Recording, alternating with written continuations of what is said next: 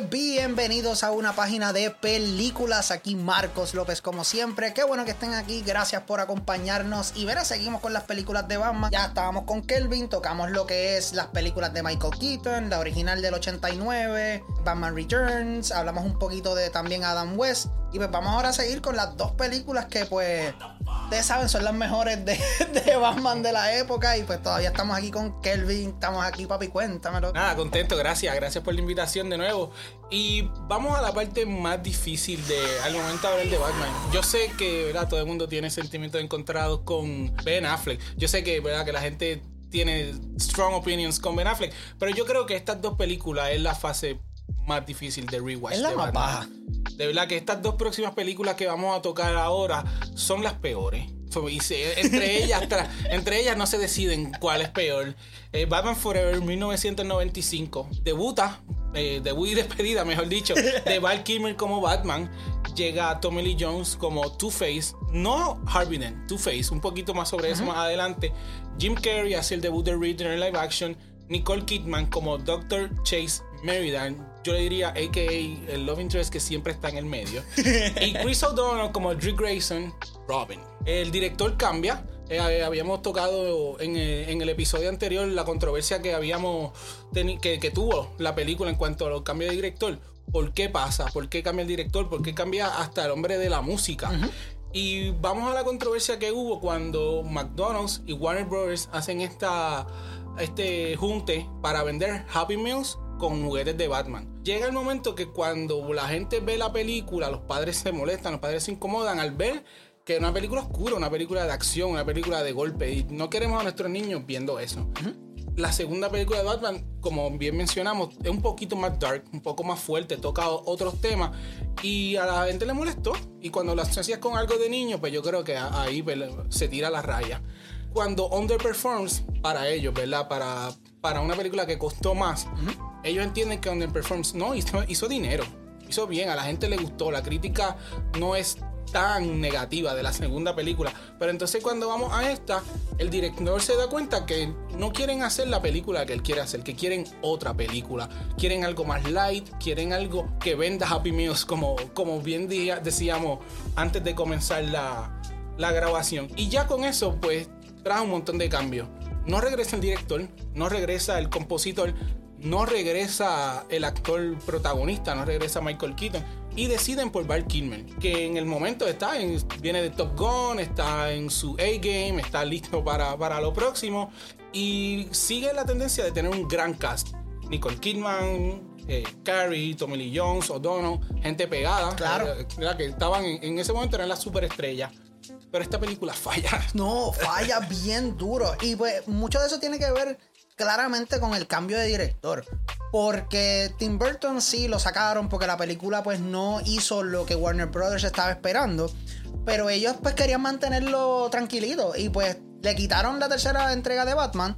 Pero le presentaron un proyecto nuevo porque Tim Burton siempre quiso hacer una versión un poco más oscura de Superman. Ya. Y ahí le presentaron el proyecto que terminó siendo Superman Lives.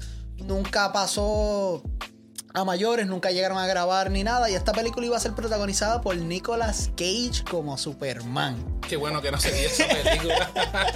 Con el pelito de pasión de gavilanes y todo sí, bien. eh, el, el footage del test screen que hubo en un momento dado, pero qué bueno. Que no sé quién tomó la decisión, no sé la controversia, tal vez tú sabrás, pero qué bueno que esa película no se da. No, es que en verdad tal vez pueda, puede haber sido porque no hay una explicación clara. Incluso hay un documental eh, difunto John Schnepp que era un, un cineasta que pues le gustaba explorar por qué las películas no se hacían y cosas así. Y él hizo un documental completo de por qué Superman Lives no salió. Y básicamente lo que te dicen es que pues había mucha mezcla de ideas, había mucho, mucho reguero, muchas manos en la cocina. Y eventualmente, pues, Nicolas Cage tenía que hacer otros proyectos, eh, scheduling, aquel tenía que irse para aquel otro lado, y eventualmente ese proyecto quedó en nada y se cayó. Que vamos a hablar claro, también yo siento que es una bala que esquivó Tim Burton Sí, ahí. nos, porque- nos libramos, nos libramos hasta los fanáticos co- de, de haber visto esa, pelea, esa película. Pero esto nos trae el punto de lo- los inversionistas y los productores. Hay veces que personas que no conocen del arte, no conocen de- del cómico, no conocen de- del personaje, imponen condiciones para, para poner su dinero. Y ese es un problema que esta película enfrenta desde el principio. Correcto. La gente detrás de ella, no el escritor, no el director, no, lo- no el personaje, sino los que estaban atrás con el dinero, ellos fueron una piedra de tropiezo. No, definitivo, porque muchas veces esas personas son los que están, eh, you know, calling the shots. Porque está bien, tú eres el artista, tú sabes lo que estás haciendo, pero yo soy el que estoy firmando los cheques. Así que tú tienes que técnicamente hacer lo que yo te diga. Yo soy tu jefe, sí, tú eres el director, eres amo y señor en el set. Pero cuando tienes que reportarte a alguien, tienes que hablar conmigo. Por eso cuando vemos los revoluciones que ha tenido DC en los últimos años con Sí. Warner Brothers, si vamos atrás, lo han tenido desde siempre. Es lamentable que con tan grandes personajes, con tantas grandes historias, no, no haya levantado. Y no es que tengan que imitar al MCU, no, no necesariamente. Claro. Pero que tienen la posibilidad de hacer algo interesante, algo mejor de lo que nos han dado. Pero Warner Brothers desde un principio ha tenido este problema. No, claro, y pues eso se ve bien marcado cuando hacemos esta, transición de Michael Keaton y Tim Burton a Val Kilmer y este Joe Schumacher. Porque vemos un cambio de tono súper, súper, súper drástico, bro. Una cosa ridícula. Pasamos de literalmente una arquitectura un poco más gótica, un poco más oscura, temas un poquito más fuertes, como estábamos hablando en el episodio anterior, que era de que cuál es el origen del pingüino. Pues sus papás lo vieron deformado y lo tiraron a un bache para que se muriera. Y pues, ¿cuál es el origen del Joker? Yara, yara, yara, yara. Aquí no, aquí tenemos literalmente luces, tenemos esto, tenemos lo otro.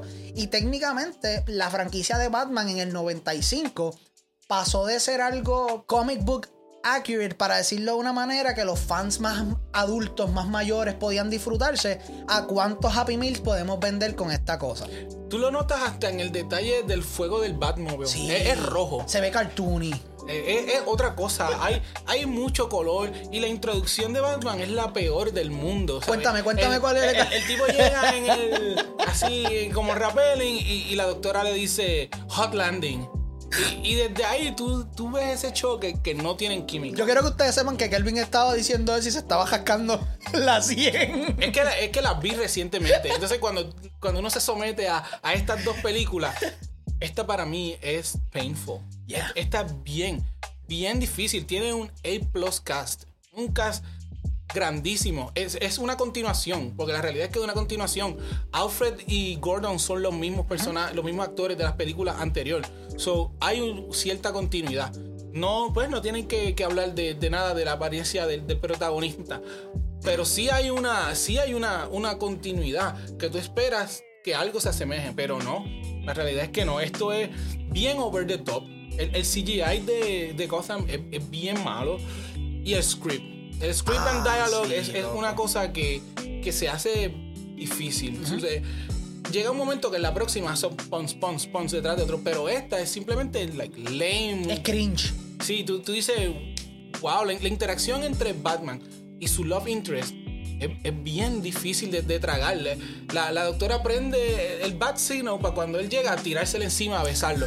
Y tú dices, ¿qué es esto? Que, que es como la historia B no tiene nada que ver o se impone demasiado sobre la A. Ok. Que, que el villano de Two-Face está por ahí haciendo cosas y nunca va a la cárcel, nunca nada. Él va, hace algo y se esconde. Exacto. Hace algo y se esconde, pero entonces Batman está paseando con Dr. Chase. Bruce Wayne. cool. No, es. wow. Ya que estamos ahí hablando de Batman, de los villanos, nos vamos a meter un poquito más a fondo en eso. ¿Qué te parece Val Kilmer como Batman? Porque honestamente pasamos de un Batman que fue arguably el mejor para muchas personas. Muchas personas todavía piensan que Michael Keaton es el Batman. O sea, aunque a las personas les gusta Michael Kane, Michael Kane, ah, el, el Alfred del futuro. le gusta Christian Bale y le gustan esos actores así. Pero siguen diciendo que el OG, la crema, sigue siendo Michael Keaton. Y si le preguntas a Keaton, él piensa lo mismo. Claro. ¿Tuviste la entrevista donde él se vaciló un tipo que estaba llorando en Spider-Man? De verdad. Te lo voy a enseñar ahorita y lo voy a poner en la página para que ustedes lo vean, mi gente. ¿Qué te parece Val Kilmer? Porque para mí, honestamente, él es el peor Bruce Wayne slash Batman que hemos tenido. Porque por lo menos George Clooney, que vamos a hablar un poquito más adelante, me vende la parte de Bruce Wayne. Porque es un tipo suave. George Clooney es el amor incondicional de mi abuela. So que literalmente es un tipo guapo que, tipo que te puede vender todas esas cosas. Y no es que Val Kilmer sea un tipo feo ni nada por el estilo. Pero nunca te da ese vibe de que es un millonario playboy que por las noches le puede dar en la cara a cualquiera. Todas las personas están de acuerdo que es el más estoico, es el menos expresión que da, es el más rígido, es el menos que, que te deja conocerlo. A pesar de que se, se trata de un poquito de buscarla en la psicología del personaje y lo que pasa con sus parents y todo eso, no, no, tú no lo sientes, tú no sientes esa conexión. Y, y la falta de química entre Val Kilmer y Nicole Kidman hace esas escenas bien difíciles de tragar. Sí. Es, es bien, bien difícil su interacción porque ella, pues, como que se le está tirando encima, o de momento no, o a veces quiere ser la novia de Bruce Wayne, y al ratito quiere ser la novia de Batman. Y esas cosas yo creo que es lo más que afecta a esta película. Pero Val Kilmer como Batman, yo creo que no, no lo acertó. No acertó. No quiero ser un hater, trato de, de sacar lo más que pueda, es mi personaje favorito, pero. Hasta- llego hasta el momento que le hacen el close-up en las nalgas al tipo y es como que was so unnecessary, de verdad. ¿Y el meme? ¿Qué te pareció el meme? Cuando ella le dice aquello y ella y él Ah, se y, y él vira. se vira y hace la sonrisita esa. Tú dices, wow, qué cringe. Pues si me puedo tirar yo de ese balcón en el que él está. Me voy a tirar. Y llega un momento dado que Bruce Wayne le hace un sexual joke también a, a la doctora que está súper fuera ¿En de lugar. Sí, ¿Qué le eh, dice? O sea, cuando él llega a donde ella, que ella está haciendo como tipo de kickboxing, Ajá. ella está en ropa de ejercicio y él le dice, I have to get you out of those clothes. Y ella dice como que, hmm, and get you in a little nice black dress. Eh, Unnecessary, la verdad, porque tú puedes flirtear y qué sé yo, no sé si refleja ¿verdad? la época en la que se hace, pero tras que no aciertan en la interacción en que les tratan de poner, pues lo que le dan para que digan es, es peor. Sí, sí, literal, porque parece que está hablando baba. Y esa línea literalmente parece que es una persona que está intentando rapear, pero está bien nervioso. Que es, ca- Exacto. que es como que. uh, uh, uh, ah, papi. Y, es, y tú La eres Bruce derretí. Wayne. La derretí. Y tú eres Bruce Wayne. Y tú eres eh. Bruce Wayne, que se supone que tú, que tengas chavo, sí, súper cool, pero se supone que tú seas un tipo tan smooth, tan suave, Imponente. imponente, que tú llegas y todas las mujeres te... Préñame, brother. En verdad. Igual Kilmer nunca logra eso, o sea, jamás, jamás. Yo nunca puedo ver a Val Kilmer como Batman. No, Jamás. En ningún momento, ni Yo como lo- Bruce Wayne. No, nunca, nunca. Yo lo veo principalmente como el de Top Gun, si no me equivoco era Icebox, ¿verdad? Ah, no recuerdo, no recuerdo. Pero sí sé que, que lo escogen por una razón. Lo escogen por ser big name, eh, películas grandes. Él, de donde viene es de tener, de tener éxito antes, antes de llegar a la franquicia. Pero cuando bueno, comparamos con lo que dijimos en el episodio anterior de los riesgos que se toman, de los directores, etcétera, pues aquí se quisieron ser un poco más safe. Iceman es que se llama, mala mía. Iceman. Pero aquí quisieron ser más safe y por eso escogen a Kilmer, escogen a Joe Schumacher y de ahí para adelante. Pero ahí también, cuando elegimos a Val Kilmer, sí, el tipo estaba en la crema, tenía toda la cosa. Pero ¿por qué no escogieron a un actor que tal vez fuese un poco más imponente, como estamos diciendo? Porque, ajá, porque Val Kilmer nuevamente es un buen actor, ha hecho muchas películas súper buenas. Pero ¿Sabe Dios quién está detrás de esas decisiones? Porque ahora mismo Ben Affleck tuvo mucho pushback. Él no es el favorito, pero no es el peor. no, claro. Entonces ahora tenemos a Robert Pattinson, que mucha gente quiere seguir fixado en que Twilight, Twilight, Twilight. El tipo es mucho más que eso. Él, Claro. tiene, él tiene sus montones de críticas también. So, entiendo el, querer coger a un big name, coger un tipo guapo para que sea Bruce Wayne. Lo que pasa era que no estaba... No estaban de acuerdo entre el origen del personaje y lo que iba a ser esta película. Claro. Por eso Keaton se va. Sí. Porque Keaton quería continuar en la franquicia. Una vez Burton abandona el proyecto, él se queda. Y él tiene reuniones y, y está back and forth con él. Y tratando, y tratando. Pero, pero llega el momento que él dice, no, es que yo no quiero, este no es el Batman que yo quiero hacer. Y el director le dice, pues este es el Batman que vamos a hacer. Por eso él se retira y le dan la oportunidad a que lo haga Val Kilmer. Sí, pero ahí como tal, mano, porque Val Kilmer. Ah. what a miscast, bro. Sí, What a sí, miscast. pero, pero este, la idea de Burton para esta película era castear a Robin Williams como el Riddler. ¿Qué nos hubiese dado? Hubiese sido algo totalmente diferente. Claro. Tú me mencionas que en un momento dado lo consideraron para, Para Joker. para el Joker. So, es, es- es eso, es el riesgo de castear a esta persona o cuál es mi idea, qué es el mensaje que yo quiero llevar. Y este mensaje de este Batman, Val no, no supo llevarlo. He didn't deliver. No, claro. Y otra cosa que también siento que no, la película no supo llevar tan bien fueron los villanos. Porque los villanos en esta película como tal siento que son de los meses más grandes que ha tenido DC en cuestión de representación de villanos. Demasiado over the top. Sí, o sea, y por lo menos yo estoy de acuerdo con que están over the top con uno, que es, que es del que quiero hablar primero, que es Tommy Lee Jones como eh, Two-Face. Que, como dijimos en el episodio anterior con las películas de Keaton, antes era Lando. Se supone que Lando lo estuvieran seteando, toda la cosa bien chévere para cuando él tuviese el accidente, pues, you know, tener a ese personaje ahí. Sin embargo, hacemos ese recast, tenemos aquí, a, tenemos a Tommy Lee Jones y el tipo yo no sé qué dirección le dieron, yo no sé qué, qué, qué, tenían, porque ese no es el Harvey Dent que las personas estaban esperando. Porque Harvey Dent, por lo menos, dime tú, que ya que tú eres más conocedor de Batman, del Bat Universe que yo, por lo menos las versiones que yo siempre he visto y las más populares, siempre son el Two-Face serio. El tipo de que, pues, está bien, pues yo te voy a explotar la cabeza con un tiro, pero voy a tirar una peseta. Si no sale lo que es, pues ok, ganaste, I guess. Era un tipo brillante. Ajá. Era un abogado, era un fiscal, era una persona conocedora de la ley. Que como te lo presentan en Dark Knight. Eh, exactamente. Él, él siempre, y como lo introducen en, en Batman, en la, en la, primera película, él es el, el District, General, El District Attorney. District Attorney, correcto. Eso es Harvey Dent. Pero es que lo que yo siento es que esta película eh, no es Harvey Dent, es Two-Face. Porque si te fijas, ellos lo que nos dan es una leve referencia del accidente que pasa en una corte.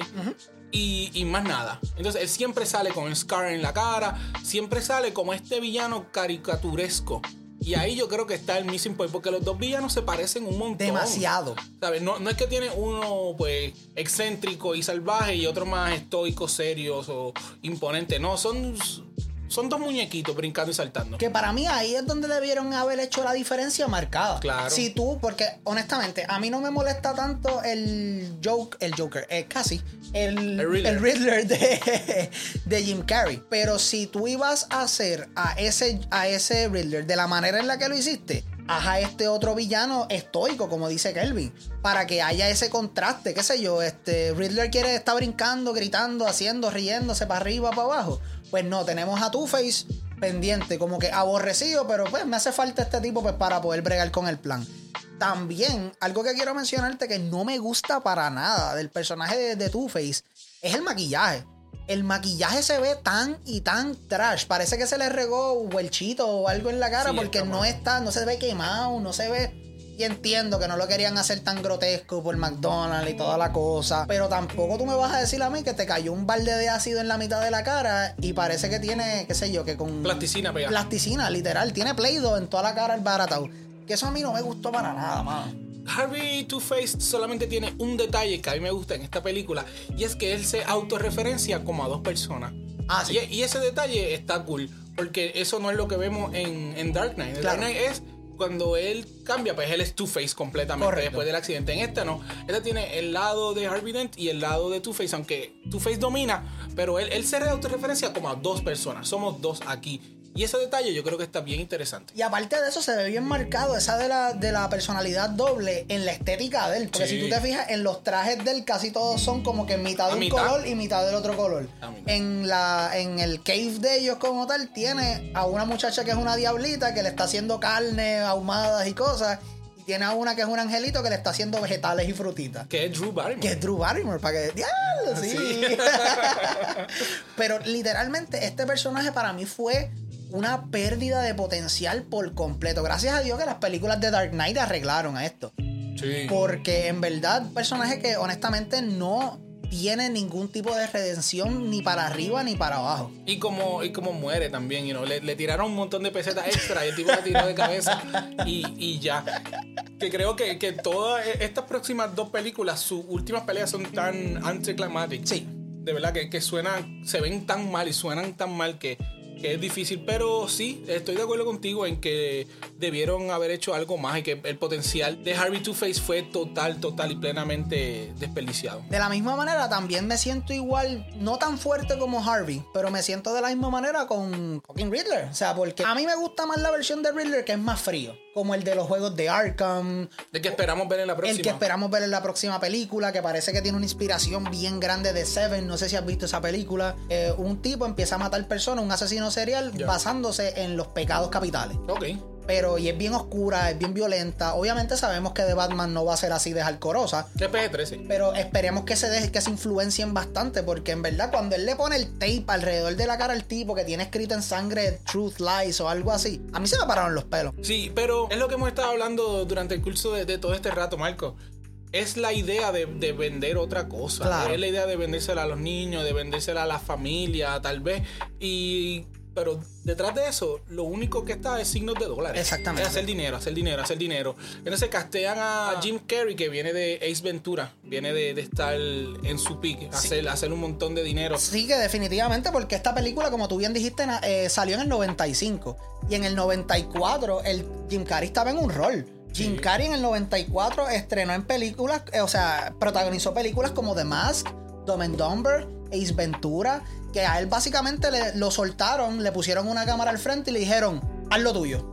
Exacto. That's it. Le, le dieron, parece que le dieron la libertad y él hizo lo que Jim Carrey hace, ¿verdad? Sí. Lo mejor que él hace, que es el exagerado, ese ser quirky, ser diferente y ese fue el toque que le dio al personaje. Pero una vez tú lo comparas con Harry, con Two-Face, pues son dos, dos caras de la misma moneda. Literal, es lo mismo, es el mismo personaje. Que eso es algo que yo siento que a muchas personas le molestaba bien brutal. Porque como dijimos, ¿por qué no hacer uno estoico y uno gracioso? Pienso que era la opción perfecta para tener ese contraste entre los dos villanos. Porque al fin del día los dos son Joker. Si te pones a ver. Y eso pues como que le saca por completo absolutamente todo a la película, mano. Y como que no, no mola. O sea, no es una película que tú quieras verla otra vez. No es una película que te motive para nada. Y sí, tiene una que otra escena super nice, pero. Ajá. Cuando el Joker, cuando el Joker, Casi. estoy como tú, ¿verdad? ya, ya no podemos salir de eso. Cuando el Riddler hace su entrada como el Riddler, me encanta. El, los swings que hace con el bastón, como llega y se presenta, el traje de ese primer traje que se pone está bien, bien sacado de, de los muñequitos. Estuvo, estuvo bien interesante, pero es ahí. Ese es el último momento donde, donde me gusta el Riddler, donde siento que es un personaje interesante. De ahí en adelante, pues, you know, es otro, otro villano más, otro villano de circo por ahí. Sí, porque cuando se quita el traje ese, que me encantó a mí también, Sí, que era el traje super verde con todos Eh, exacto, y el sombrerito. Brutal. Pero después tenemos esa transición que él, que él tiene como un spandex puesto y se ve bien charro. Termina, loco. parece, parece que está haciendo drag. A No, lo último, una- el último traje que tiene, parece que está haciendo drag. Es un bien brilloso y el pelo es como, como anaranjado, rosita. Estaba bien fabuloso. Sí, es otro. es otro. Exactamente. Pero así, honestamente, esta película, yo digo que es la peor película de Batman por el momento, ¿sabes? Sí, Para sí. mí es la peor. Eh, yo que las vi en este- hoy, hoy terminé la, la más reciente. Sí. Eh, como estábamos hablando ahorita, Intruder Alert, cuando, cuando le invaden la casa y se meten al Batcave, sale la alarma, pero, pero enseñan el Batimóvil, los trajes salen, la, la computadora se prende, pero no que hay un intruso. Exacto, pero o sea, necesito privacidad. En este es el momento en el que tú tienes que ocultar Lockdown. todo, exactamente. Y también quiero que me digas un poquito, porque antes de que comenzáramos a grabar, tú me habías mencionado que hay un plot hole con lo de los acertijos y eso. A ver si nos puedes decir un poquito más de eso. Pues yo me estaba. Me, me fijé que al final de la película, cuando Bruce Wayne está tratando de descifrar el misterio de- del acertijo, él toma todos los, los riddles que él le ha enviado y saca una, un clue de aquí, un clue de allá, y sigue uniendo y sigue uniendo. Pero a principio de la película, el Riddler no sabe que Bruce Wayne es Batman. Y los, y los riddles se los está enviando a Bruce A Wayne Bruce, ok.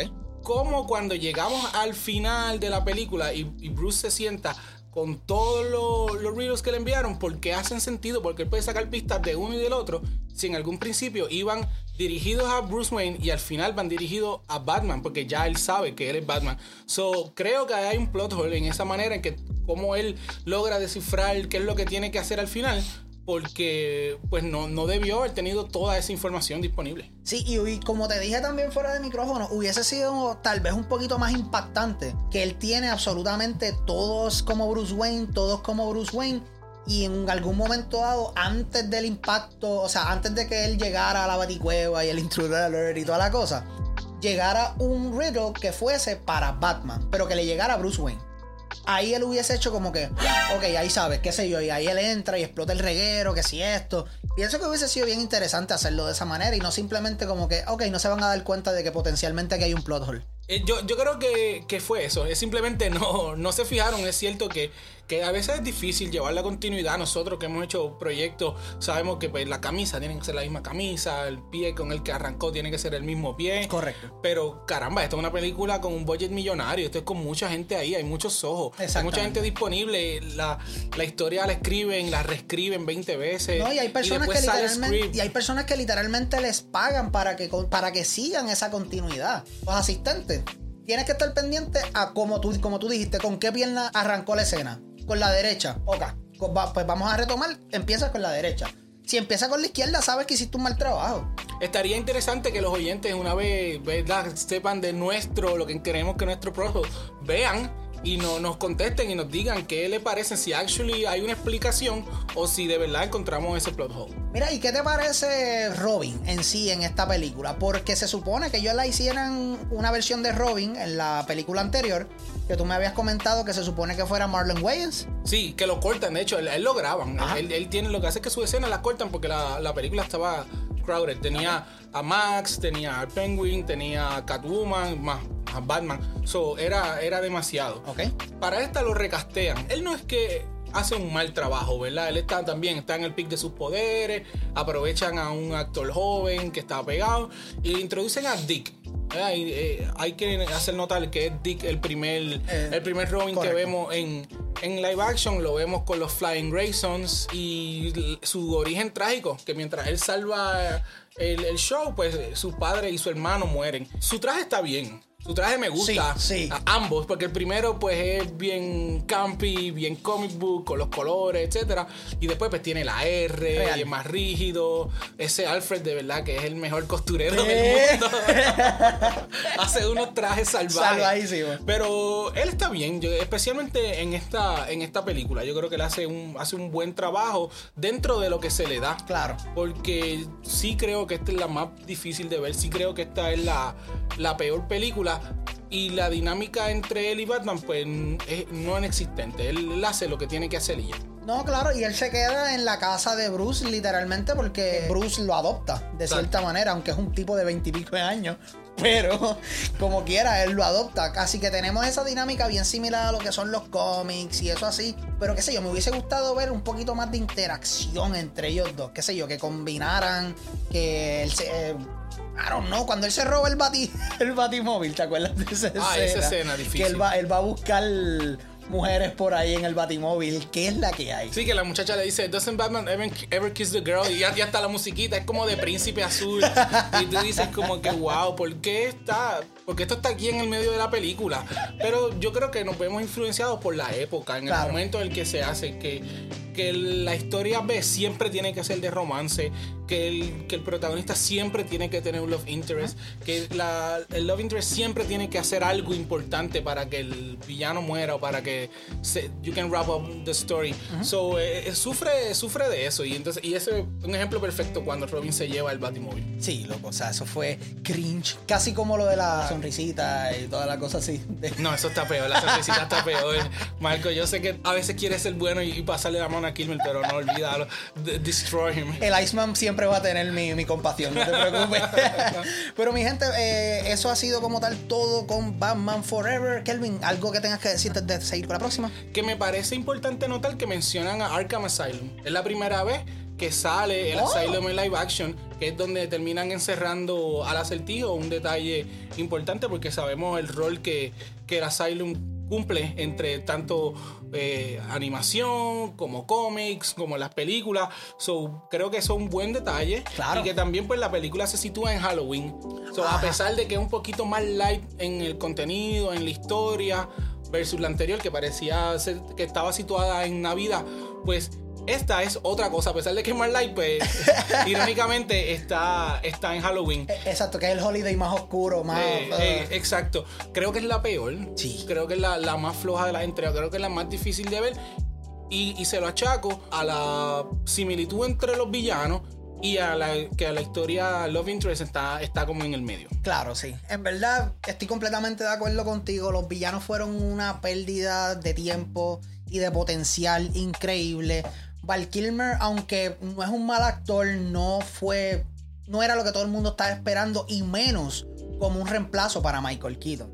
O sea, si tú me vas a quitar a Michael Keaton, yo espero que tú me dejes a un actor mejor o qué sé yo, a un Bruce Wayne mejor. Y está bien, bien complicado para la época en ese momento. Pero nada, en verdad es la peor película de Batman según nosotros. Pueden verla si quieren, pero pues estén pendientes para dos Jokers y un par de gente más ahí.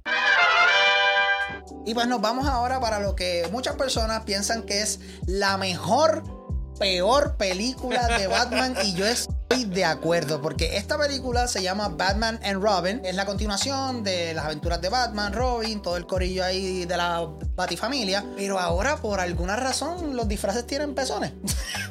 Ese, ese yo creo que es lo primero que uno se fija cuando ve, cuando ve este Batman, que creo que es el peor traje. Es el, el peor traje con ese azulito y el gris encima.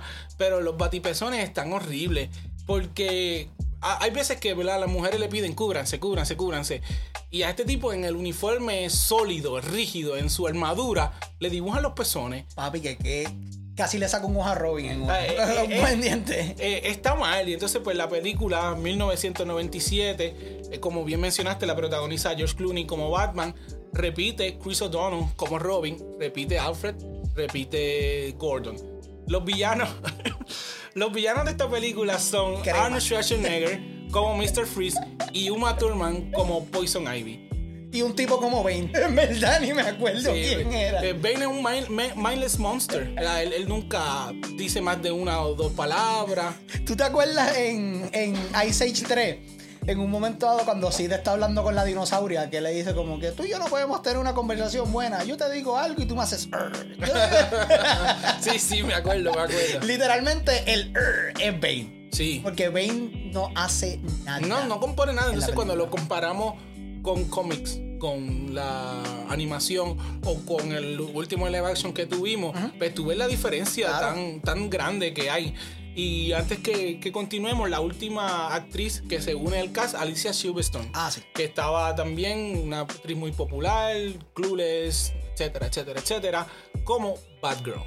Repite el, el director y el compositor de la película anterior, repiten, que es Joe Schumacher y Elliot Goldenthal. Ok. Pues una vez más deciden hacer una película diferente, por ponerlo de alguna manera, a lo que era la primera.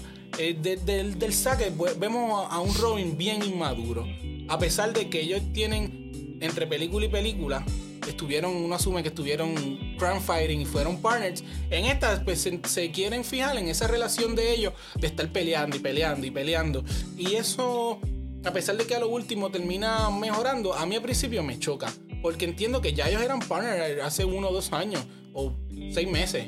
Que aunque cambiaron el actor, sigue siendo el mismo Batman. Claro. So, esa dinámica entre ellos, la realidad que, que no me gustó. No, a mí tampoco me gustó porque, y principalmente es porque yo nunca he visto una propiedad de Batman donde Robin le hable de la manera en la que él le habla aquí y literalmente Bruce Wayne Batman se queda como que, que queda dado. No, o sea, él ha tenido un montón de Robins, por lo menos en los cómics, tanto ya sea Dick Grayson, eh, Tim Drake, si no me equivoco, eh, el Red Robin, ¿cómo es que se llama él?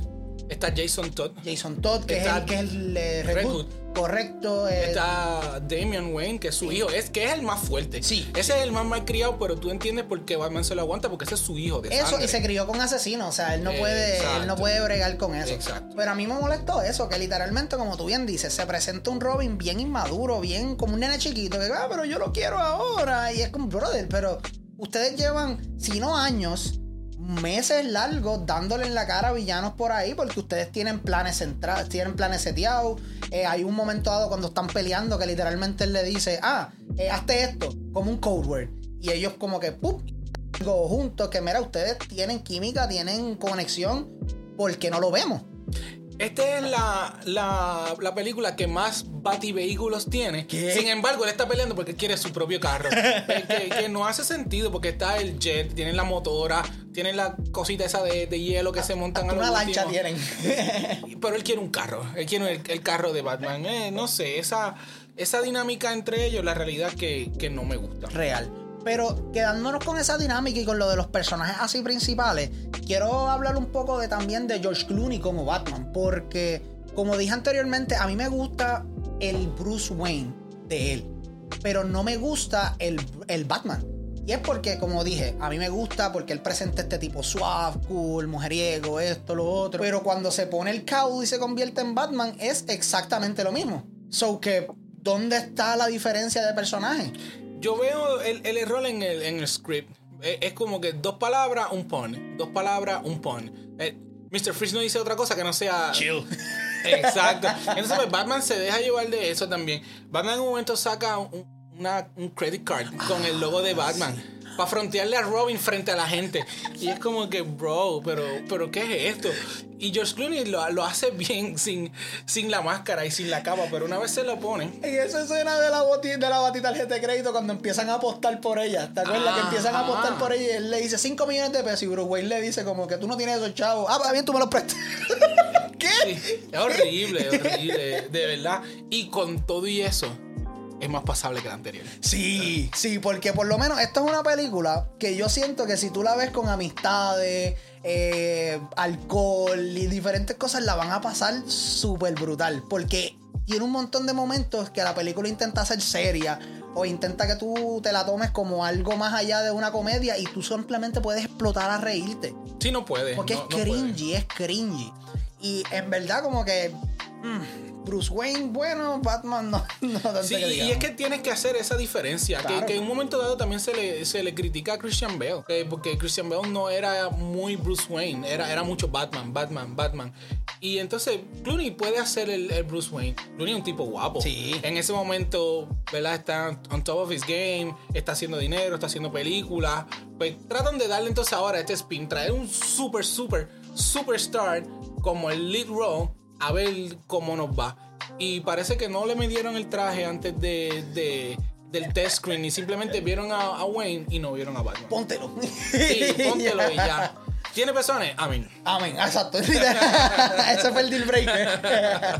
y mira, siguiendo así con los personajes también, ya que mencionaste a los villanos, ¿con quién quieres empezar? ¿Uma Thurman o con Arnold Schwarzenegger? Habla claro, te la voy a dar a ti. Eh, vamos a empezar con Mr. Freeze. Dale, vamos para allá. Eh, arrancamos con un personaje que obviamente no hemos visto, eh, la- su introducción en live action. Y once again escogen Big Name. Un tipo Arnold Schwarzenegger, ¿quién no sabe quién es? El que todavía está por ahí haciendo películas. Pero pon by, pon viene, pon by, pon viene, chill, eh, forever, snow, qué sé yo. El tipo, el tipo todo lo que dice es con un, con un pun y el, el traje está horrible. El traje a mí no me gusta. El traje está grave, entonces es otro villano over the top. Él no sé, él, es- no es el tipo de los muñequitos serio que sufre a su esposa, Exactamente. que está triste, que, que es malo, pero lo que quiere es traer a su esposa de vuelta. No, este tipo lo que quiere es hacer daño por, por hacer daño. Y una vez más, a pesar de que bla, la- sí la historia de su esposa está ahí, pero él lo que quiere es ser como que caricaturesco, gritar, desarbolarse, congelar el mundo. Y no, creo que fallaron tanto en el casting como en el traje y en el villano que quisieron hacer. No, y más sabiendo el backstory que tiene el villano. Porque el villano siempre se caracterizó por ser un villano casi, por, no sé si esto es una palabra, shakespeariano. O sea, que es como que trágico, torturado. Porque como tú bien dices, en los muñequitos, sí, él es un tipo malo y esto, y pues si te frisas y matarte te tiene que, lo tiene que hacer. Pero lo que a él lo hace tan poderoso, en mi opinión, es el hecho de que él muchas veces, mientras está haciendo estos planes malévolos, tiene que cuestionarse si su esposa estaría de acuerdo con esto. Y sí, mira, lo estoy haciendo para salvarte. Pero mira todas las personas que has matado, loco. O sea, y- vale la pena sacrificar la imagen que mi esposa tiene por mí para salvarla. Y hay veces que cuando somos más adultos y nos presentan personajes trágicos así, pues a veces que hasta lo entendemos. Claro.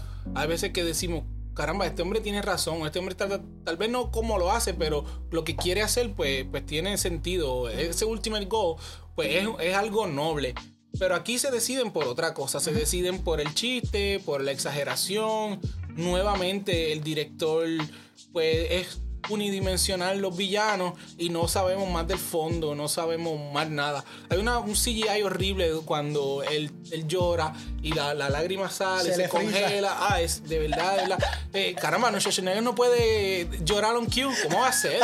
Eh, wow, bro. ¿Tú crees que con ese geidor de músculos de tipo ahí? I don't know, no sé. Put that cookie down now. Ay, ay. Eso fue lo que dijo. Pero, y también quiero resaltar que los dos villanos técnicamente tienen goals completamente diferentes y no entiendo por qué estarían trabajando juntos. Porque como tú dijiste, él quiere frizar el mundo.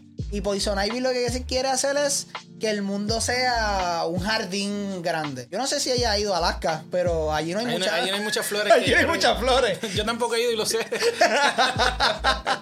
So que en verdad nunca entendí eso de por sí y me molesta porque es uno de mis villanos favoritos de Batman. O sea, es un pedazo de personaje con un backstory increíble y se lo diste a Arnold Schwarzenegger.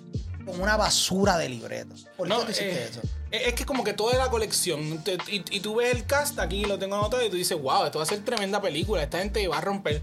Y cuando ves la película, dices, ah, esta es la segunda peor. Uma Thurman, te traen a Uma Thurman para hacer Poison Ivy y todas las palabras que dicen son tan raras. Yep. Y, y- y no es un acento que ella está haciendo, es la manera en que estira las palabras y en la que habla. Entonces tiene a Bane como, hay como un, Un perrito faldero bien Eh, duro. es- está, está grave. Entonces, una gran actriz con un buen, buen historial de películas, nominada al Oscar. Kill Bill, es tremenda, tremenda película. Entonces viene y hace esta Poison Ivy una vez unidimensional, que no te dice nada. Y es, su, su causa es noble. Ella quiere mejorar el mundo. Ella pone a Wayne en the spot ahí cuando le lleva la, la propuesta. Pero no, no, no quisieron llevar la profundidad de- del personaje. Creo que está más interesante la versión animada Sí. de Harley, que sale en Harley Quinn. Definitivo. Que, que esto que vemos en live action. Claro, no, no. Y es porque, aparte de los layers que tiene en la serie de Harley Quinn, en los cómics, en la serie de Batman The Animated Series, es un personaje patético. Es un personaje que literalmente te habla y tú te le quieres reír en la cara. Porque, como tú dices, estira las palabras de una manera bien poco natural. Y yo entiendo que no, es que eso es un estilo que ella. mm, Fuck that, no. No, no, no, no, no, no, no. Eso fue charrería porque literalmente ya quiso hacer algo diferente y George Schumacher no tuvo los pantalones para decirle, eso no funciona, no lo hagas, por favor. Y, y a- y como que no se da a entender a lo último, uno piensa que muere porque cae en la flor carnívora, pero después sale en la, en la cárcel y es la soulmate de Mr. Freeze. no sé. Eso es como que tratan de hacer muchas cosas, muchas cosas, muchas cosas y fallan en todas. No, full, mano. Y no sé si sabía, en esa misma escena donde vemos eh, en la cárcel, que es Arkham, Ya. vemos el traje de Tommy Lee Jones y Riddler eh, como un easter egg en, el, en, en la Almería. Ah, de verdad. Sí. Fíjate, y esa la vi hoy, no, no, eh, se me escapó ese detalle. Es que tú estabas loco por terminar. Sí, era eso. yo estaba- ahí ya estaba ajustándome los, los zapatos, poniéndome la camisa, ready para salir para acá. No, pero realmente a mí algo que me gusta de esta película, aparte del Bruce Wayne de George Clooney, es son algunas decisiones creativas que hacen en cuestión de la estética de personajes que son de background. Como estábamos hablando fuera de micrófono ahorita, en un momento dado Poison Ivy se encuentra con una ganga que están debajo, you know, como en, la- las alcantarillas y eso, y son como un montón de tipos calaveras neones. Y eso pues en verdad está súper cool, está, está nice visualmente por lo menos. Pero no hacen nada con eso. O sea, no hacen nada con esos personajes y no es que lo tenían que hacer. Pero en verdad era lo más interesante que había visto en la película hasta el momento y era un side character. Eh, ahora, en la, en la próxima versión que vamos a tener ahora en marzo de la película, salen uno como una ganga con la cara pintada, pero blanco y negro. Si Son como ponen, unos si- esqueletos. si les ponen un júbilo y empiezan a, a brillar, yo voy a empezar a eh. gritar ¡Kevin! Eh, Esta gente parece que se escaparon del circo. Full. O sea, eh, y, y si, y si re- recogemos a todos los villanos de estas últimas dos películas, es como que, ok, eh, primero va esta parte del circo y para la segunda parte, pues la otra parte del circo. Y estos son el relleno. Estos son el relleno, literal. Porque hasta la parte de las motoras estuvo bien cringy. O sea, cuando él, cuando Sarah Silverman, Sarah Silverman, no, eso es una comedia. Es de Alicia Silverstone. Gracias. Ella se escapa y con la motora y tienen el drag race y eso. En verdad, yo lo encontré medio ridiculongo, pero a la misma vez como que, ah, esto está más interesante que ver a Arnold Schwarzenegger de- decir puns por 15 minutos corridos. So que, mm, pero cuando se acaba la pelea, que esté el green screen ese bien porquería detrás de ella, cuando ella se está cayendo. Oh, wow. Loco. Es, es- es que esta tiene los dos, tiene los dos extremos. Tiene uno- unas partes del CGI que se ve muy bien. Y tiene esa parte y la batalla final donde es horrible. El CGI es bien malo. Para el 97 está grave. De verdad es como que no le dedicaron mucho rato a eso. Lo cual me sorprende porque literalmente esto era el cash cow de Warner Brothers para el tiempo. Entiendo que siguieron bajando el revenue de las películas, pero si no lo intentas tampoco va a salir de ese boquete tampoco. So, hasta el carro de Freeze es, es feo. O sea, Sí. Keanu Reeves es una, es, es una porquería. ¿Sabes? Que, que no sé. Mira, ¿tú sabes cómo se libra Robin de las feromonas de Poison Ivy? Rubber lips. Rubber lips. Que a mí nunca me cupo en la mente desde que era chiquito. Cuando él se quita el plástico de los, you know, el rubber, se lo quita y, y él le dice como que, ah, tu- tu- tus efectos no hacen nada contra esto. En mi mente, ¿y por qué no lo dejas por la cara y te lo grajeas ahora? Ajá. Ya, él lo tienes ahí. Y ahí tienes- entonces aparece, ahí aparece Batgirl y tienen la pelea más lame del mundo. Que ella necesita decirlo al final, como que yo le gané, yo le gané. Eh, y, no, y no- y no quiero sonar que, que la estoy diminishing, porque a mí me encanta Batwoman, Catwoman, ella estuvo brutal en la, en la segunda. Pero esta Batgirl. mm, mm. Es que también apareció de la nada Production. Ajá. Su escena, su escena en la. en la Batcave es, es grave. Es grave. Es, es bien mala. El, entonces- el, el AI de Alfred viendo. Pero fíjate, eso está cool, Marco. Eso está cool, ¿sabes? Antes que Jarvis, there was uh, Alfred. Eso, eso está súper cool. Eso, eso, me- eso te digo que me gustó. Yo sabía que tú ibas a venir y ya yo te tengo un traje ready. Ok, ok. Eh, yo sabía que tú ibas a querer ser Batgirl. Entonces el close-up a las nalgas, el close-up a las boobies. Eh, no sé, no, eh, unnecessary. Esa No te escena- molo, no te molo. Esa escena se la pudieron ahorrar. Pero mira, Kelvin, esta tú dices que es la segunda peor, ¿verdad? Sí, esta es la segunda peor. Yo sigo pensando que Val Kilmer y su Batman Forever es lo peor. Estoy lo peor. completamente de acuerdo, en verdad. Porque esta película básicamente mató esta franquicia. Sí, sí. O sea, esta película literalmente eh, perdió mucho dinero. O sea, no fue un flop súper salvaje ni nada por el estilo. Pero fue una película que literalmente ellos estaban esperando bastante dinero. Por ejemplo, esta película costó 125 millones de dólares para hacer y recaudó a nivel mundial 238. Cuando la primera había recaudado 400 y pico. O sea, Y que, había costado como 30 y algo. para que vea. Pero tenemos que agradecerle que después de esto se toman un tiempo. Sí. Hay una pausa para decidir porque estas películas salen una encima de la otra, una encima de la otra. A pesar de que hay problemas, a pesar de que hay cartas pidiendo que se cambie, a pesar de que cambia Batman, a pesar de que cambia el director. La película siguen, las películas siguen, siguen saliendo. Aquí nos tomamos un break desde el 97 hasta el 2005, que es cuando llega Christopher Nolan con el Dark Knight Trilogy. So, por un lado, pues qué bueno que esta película fracasó, para que por lo menos pararan y dieran un paso atrás. Ok, ¿qué podemos hacer? ¿Cómo podemos eh, hacer este personaje interesante una vez más? Pero no siempre fue así la idea, porque ellos querían seguir tirando películas. Porque esta película, cuando te digo que mató la franquicia, la mató. Porque ellos en el noven- ¿en qué película, en qué año fue que salió esta? Esta estamos en el 97. 97, en el 99-98, no recuerdo específicamente, se supone que saliera la quinta entrega de esta saga, Wow. que se llamaba Batman Triumphant. Esta película se supone que va- eh, iban a presentar la Scarecrow, que se supone que iba a ser Brad Dourif, que es, es la voz de Chucky en las películas originales y toda la cosa. Y pues a través del Fear Toxin y toda la cosa, iba a regresar Jack Nicholson como Joker. Como, Nice. un, como un efecto en Oh, la mente de él y toda la cosa. Y menos interesante, iba a ser el debut live action de Harley Quinn e iba a ser interpretado por Madonna. La cara de Kelvin costó 75 millones de dólares, mi gente. Qué lástima no tuvieras una cámara por ahí. Yache, mano, Madonna, de verdad. Ah, I, I love eh, Harley Quinn ahora. Sí, o sea, Margot Robbie nació para interpretar eso, pero ¿tú te imaginas una Madonna en los 1900, 2000? Bueno, por tu culpa ahora me la tengo que imaginar. Pero hubiese no quer- querido no tener que hacerlo. Kelvin no va a dormir esta noche, él va a estar así.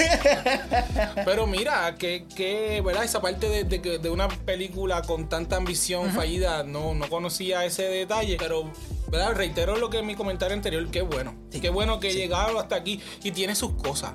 La realidad es que tiene sus cosas porque esta es la única película en la que el héroe y el villano hacen las paces. Porque Mr. Freeze termina dándole el antídoto para Alfred a, a Bruce Wayne. Si ya lo tenía, ¿por qué no lo usó? No, porque es para, era para, para curar Stage 1, que, que, es do- Boom. que es donde está Alfred. Porque se dice que ya ella pasó Stage 1 y ese él se lo curó. Ok. So, e- es- eso está interesante, que vemos por primera vez esa compasión de, de Batman. Es- él no los mataba, pero en esta como que básicamente lo perdona y le pide su ayuda.